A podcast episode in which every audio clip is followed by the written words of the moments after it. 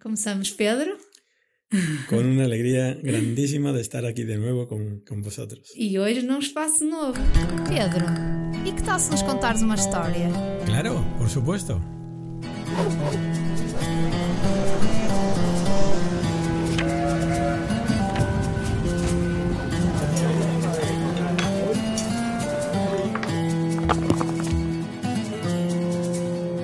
A estrear o nosso estúdio. Estamos aqui, desta vez com vídeo, toda a gente vai poder ver o nosso novo espaço, onde para fazermos isto assim com, como deve ser, porque tu mereces, não Y é? os Pedro? puedo decir a todos que esto es una maravilla, increíble, una paz, bonito, con gusto, me encanta. Que bom, que bom.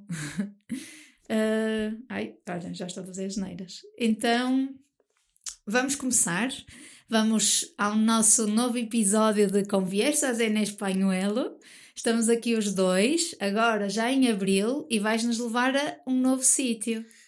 Voy a cambiar hasta de continente. Uy. Hemos estado en Asia, hemos estado en Europa y nos vamos a América. Ai, vamos à América então. Onde é E- que nos queres levar? Pues os quiero llevar a una parte muy especial de América Latina, América Central, a un país que se llama Honduras, Honduras. país precioso del que estoy enamorado. A sério? Já foste lá muitas vezes? ou- Sí, y sabes, Eh, los primeros amores se recuerdan siempre, ¿no? Ah, Y mi primera misión en América fue en Honduras, cuando yo tenía 28 años. uau. Então, Imagínate, el corazón se quedó allí y, y Uy. sigue. ¿eh? quanto tempo lá estiveste essa vez? Pues he estado, he estado es, más de siete veces en Honduras, pero aquella vez estuve cuatro meses seguidos, Ui. Perdido en la montaña, de lugar a lugar, un calor increíble, porque Honduras eh, está, fíjate, está rodeado de- del Caribe por una parte, rodeado del Pacífico por la otra, y otros tres países, ¿no? Eh, Nicaragua, eh, Guatemala y, y El Salvador. Por tanto, está en el trópico total. Un, un lugar, un lugar yo creo que es, es como el paraíso. Es el paraíso de verdad.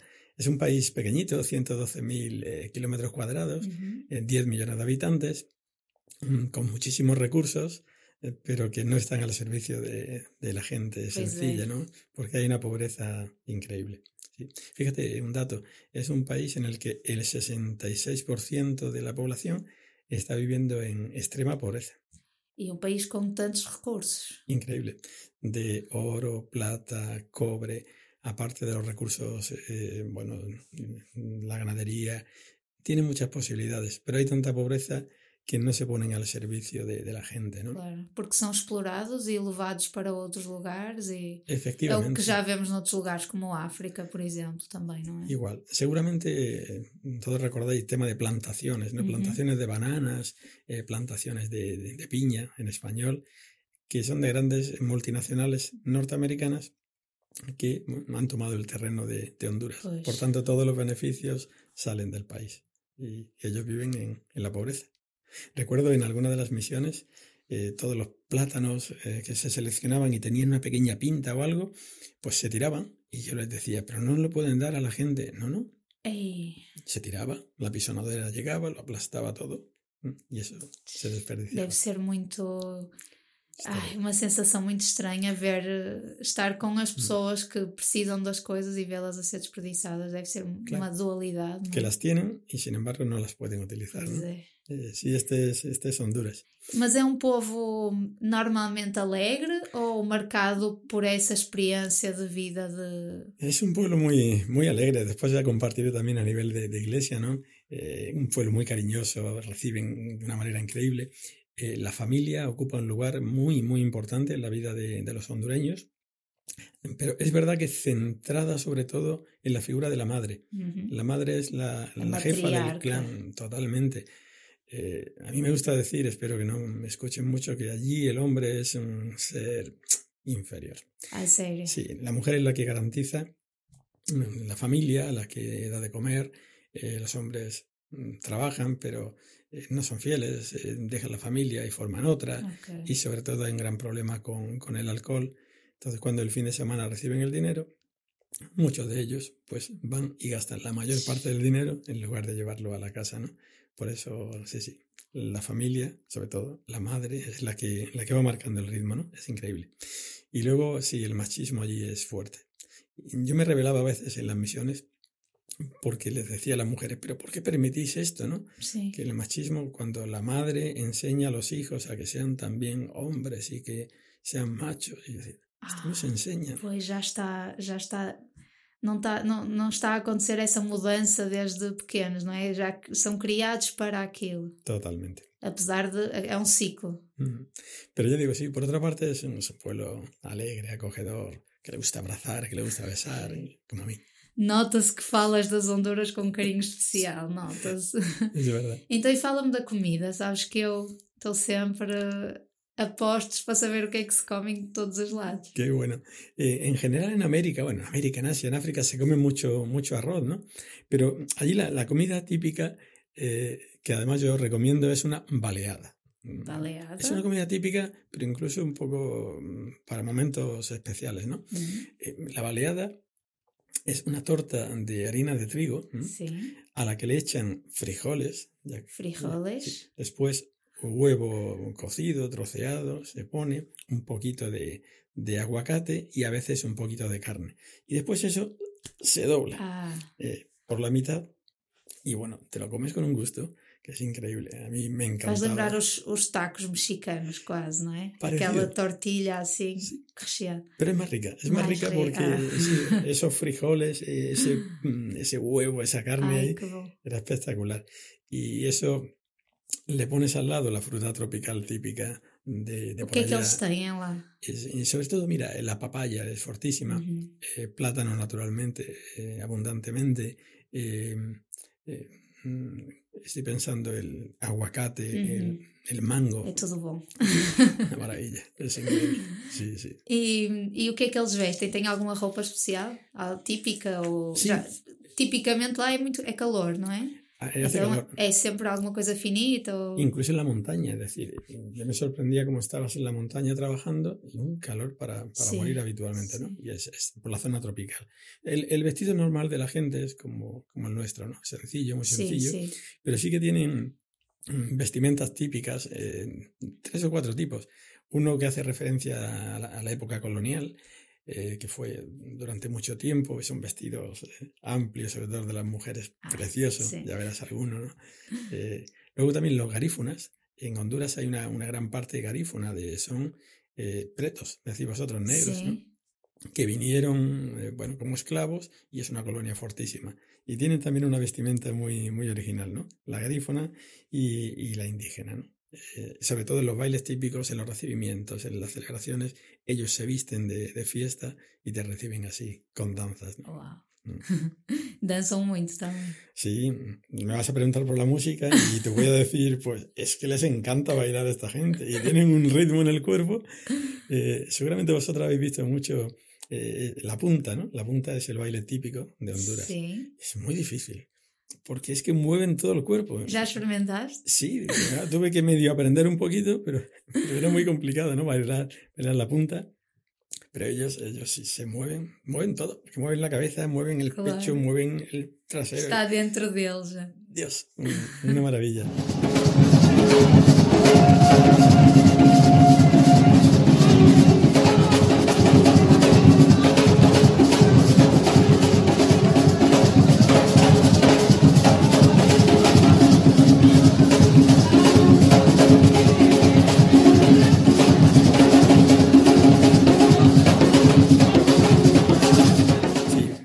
Y luego ya eh, esa más, más moderna, ¿no? El, el merengue y la punta son muy típicos, pero luego también hay bailes tradicionales en los que utilizan mucho la marimba, ¿no? El acordeón, eh, los tambores. Sim. Eh, sí, son, son llamativos.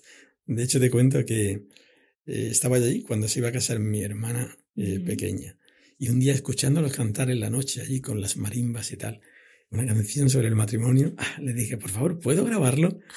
Lo grabé y el día de- del matrimonio en Granada, yo les puse la canción. Que bonito. Que vivan los novios se llamaba. Que giro. Que vivan los novios, gritaba la gente. Y al ver que gritaban, también yo grité. Y no sigo. Ai, podias seguir. Que espetáculo. Muy bien. Que bom, Pedro, obrigada. Que já dá vontade de, de lá ir. Sí. E agora diz-nos o nome, o nome de, de alguém. Mm, eh, el nombre es Rafael. Ujú. Rafael. eh, compartiré que, que, la iglesia de Honduras es una iglesia profundamente laical. Allí los laicos son el alma, son la vida, son todo, ¿no? Y Rafael era un delegado de la palabra. El delegado de la palabra es la persona que en la comunidad eh, anima, anima a la comunidad. Sacerdotes son pocos. El sacerdote en concreto del lugar donde os voy a hablar iba una vez cada tres meses ah. y la comunidad sigue su vida. Entonces eh, se ha creado la figura del delegado de la palabra, que es el que reúne a la comunidad, el que celebra con la comunidad, el que predica a la comunidad. Eh, es una maravilla. Y bueno, la figura que yo recordaba en estos días es a Rafael.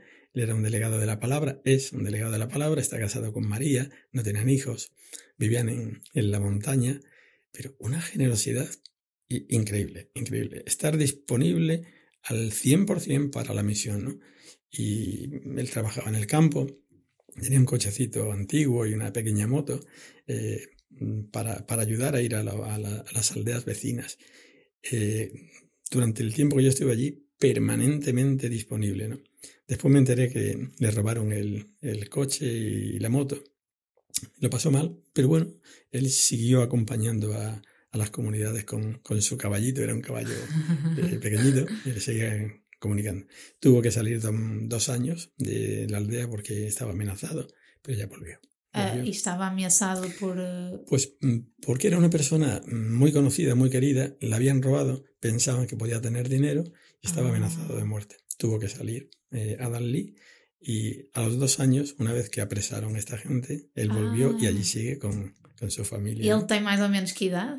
En este momento tiene 49 mm, años. Okay. Yo lo conocí muy jovencito, 30 y pocos. Y seguimos teniendo comunicación. Que bom. muy bien. No Honduras está lá. ¿Cuándo es que voltas? Pues ahora no lo sé. Ahora llevo, llevo tres años sin ir por allá. Tres años, sí. vê lá. E se echa de menos, eh, Honduras. Acredito. Mm, da próxima vez vou, vou também. Em missão, em missão. Te vai Porque já, já me puxaste agora pela curiosidade. Que Olha, bem. vamos então, conta-nos a história de hoje. Pues os voy a contar la historia de, de una iglesia eh, viva, una iglesia alegre, una iglesia, como te decía, eh, laical, ¿no? Eh, lo que yo viví con ellos yo creo que fue una historia de amor. Es, es muy bonito que, que permanece. Olha, eu estou a gostar muito deste episodio, Pedro. y que sí, de alguna manera te cambia, te cambia la vida, ¿no? Eh, os voy a hablar de, eh, del paraíso. Fíjate que el nombre, el nombre ya es increíble. Chama-se mesmo? Ou é só tú que estás a dizer que, no. que para ti é un paraíso? No, no, no, se llama el paraíso.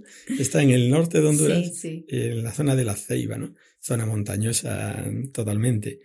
Eh, allí me tocó trabajar en, en ese pueblo con los delegados de la palabra, con los catequistas, el encargado de dar la catequesis, con el animador eh, del canto que existía y también con el responsable de, de caridad.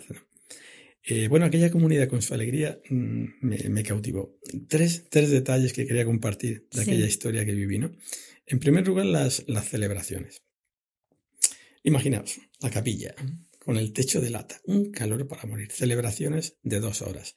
Allí no cabía un alma, ¿no? Sudar, yo en cada celebración perdía en torno a un kilo del sudor, de estar dos horas sudando permanentemente. Pero una alegría en el canto, en la participación, en todo. Y qué cosa tan bonita. ¿Quién comenzaba la celebración? En el nombre del Padre, el delegado de la palabra. ¿Quién pedía perdón? Él continuaba.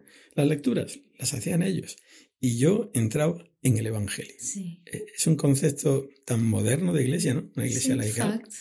Sí, ellos lo hacen durante el año, nosotros vamos allí, acompañamos y nos unimos propiamente a lo sacerdotal, ¿no? Exato, eles não mudavam, não mudavam nada do que faziam normalmente, não. só acrescentavam uma, a, a, otra parte que no, que no faziam. Eso es. Y a mí eso me encantaba, ¿no? Porque me decían, bueno, cambiamos, no, no cambiamos nada, seguimos adelante. Yo entraba ahí, entraba en el Evangelio, las celebraciones eran tan familiares, tanta gente, mayores, jóvenes, niños, eh, pues de pronto el niño tenía hambre, pues la mamá sacaba el pecho, sí. te allí delante de ti el primero y tú, ¿esto qué, ¿esto qué es? ¿no? Para decirte, la celebración es parte de la vida, a donde va toda la comunidad, donde cada uno pone al servicio de los demás los, los dones que tienen. ¿no? Por tanto, eh, la primera parte de la historia es decir, lo que yo disfruté celebrando sí. eh, con ellos permanentemente, porque porque ellos animaban y dirigían la celebración y lo disfrutaban. ¿no? Hay un segundo detalle que recuerdo de esta comunidad y es la, la importancia de, de, los jóvenes. Eh, aquella comunidad tenía 320 habitantes y nos juntábamos en torno a 300 cada día, para todo. Yo decía, ¿es posible? Claro. 300. 300, todos, todos. Eh, era, era, admirable. Y los jóvenes también. Eh, un día mmm, me cuentan que los militares estaban, habían llegado y estaban eh, la puerta de la iglesia. Que venían, venían cuando sabían que había gente reunida, mucha gente, venían a buscar jóvenes para llevarlos al servicio militar, que es obligatorio, pero nadie iba. Entonces, sabían que allí había muchos jóvenes, entonces, allí esperando que termináramos para el, ellos meterlos en los camiones. Me comunican y yo dije, tranquilo, esta noche tenemos vigilia de oración. Y bueno, pues allí los mayores se fueron marchando cuando ya se hizo la hora. Yo quedé con los jóvenes, comenzamos a hacer nuestras dinámicas, a hablar de Jesucristo. Estuvimos cuatro horas allí hablando de todo, riendo, cantando, hasta que aburrimos al ejército que se fue. Ay, Jesús. Y cuando se fueron, nosotros pudimos salir. Y los jóvenes eh, súper agradecidos, ¿no? Claro, de, ya de, aquello que habíamos hecho, ¿no? Porque, porque, ellos vivían en el campo y querían vivir claro. en, en, el campo, ¿no? Pero una iglesia muy joven, con muchísimos jóvenes y con muchas ganas de, de hacer cosas. ¿no? Y un tercer detalle, ¿no? Que recuerdo de esta comunidad. Y es que era una comunidad eh, misionera. Eh, había muchas aldeas por la montaña, estábamos en lo más alto de la montaña. Y me dijeron que había una, un, una, aldea pequeñita de 50 habitantes que se llamaba Quebrada Bonita, a cuatro horas a caballo. Y yo decía, pues qué bien, pues vámonos. Al día siguiente nos fuimos a Quebrada Bonita y me acompañaron más de 30 personas de, de la comunidad. Yo decía... ¿Cada cual pero, cavalo? A, caminando. A pé. A mí me ponían el caballo, pero yo en aquellas montañas yo prefería ir a pie. daba miedo, daba miedo, ¿no? Pero bueno, el hecho es que nos fuimos a, a Quebrada Bonita, eh, llegamos allí ya un poquito tarde, allí nos esperaba no solamente los eh, 50 que, formaban la comunidad, se nos habían ido enterando de los alrededores y allí nos encontramos una cantidad de gente increíble. Bueno, yo esa noche no la, no la olvidaré, la noche de Quebrada Bonita por muchas cosas. No la olvidaré porque allí estaban con sus guitarras, eh, esa noche Estuvimos cantando en torno al, al, fuego, hablando de mil cosas. Yo ya a la una de la madrugada que me moría, digo, podemos dormir porque mañana tenemos, teníamos la celebración. Sí, sí. Bueno, el hecho que fui a, a, a, dormir con un estudiante redentorista que había venido conmigo mm. desde España. Allí toda la gente mirando, digo, bueno, ya, hasta mañana, hasta mañana. Sí, hasta mañana. Pero no se iba nadie, yo tenía que desnudarme, ponerme mi... Y, y bueno, entonces, hasta mañana. Y los niños no se iban. Y ya le dije a Paco, dije, a Paco, yo me desnudé, me puse el pijama, pum, me meto en el saco de dormir, él también. A la mañana siguiente me dice, Pedro, ¿cómo se nota que llevas dos meses y medio en Honduras? Digo, ¿y eso por qué? Y, no sé, anoche cuando vi que te metías en el saco, aquello lleno de cucarachas, ah. y tú sin miedo. Y digo, ¿cómo que había cucarachas? Yo tenía tanto sueño que ni me di cuenta. Allí dormí con las cucarachas. Y no termina ahí las cucarachas. En el desayuno me ponen mi vasito de leche.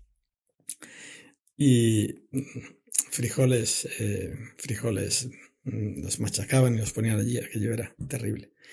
Y de pronto yo veo que empiezan a moverse allí cosas. Ay, no. ¿Esto qué es? Cucarachas. Había cucarachas allí.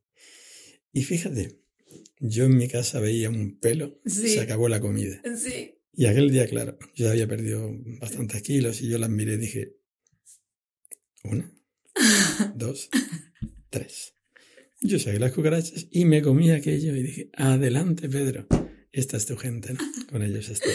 Olha, espetacular, Pedro. Así que... Tiraste as cucarachas sí, e no había vai a comida na mesa. Había que hacerlo. Já tinhas perdido não sei quantos quilos, disseste? Sí, perdí 10 kilos. En 10 noche. kilos? Me quedé con 49.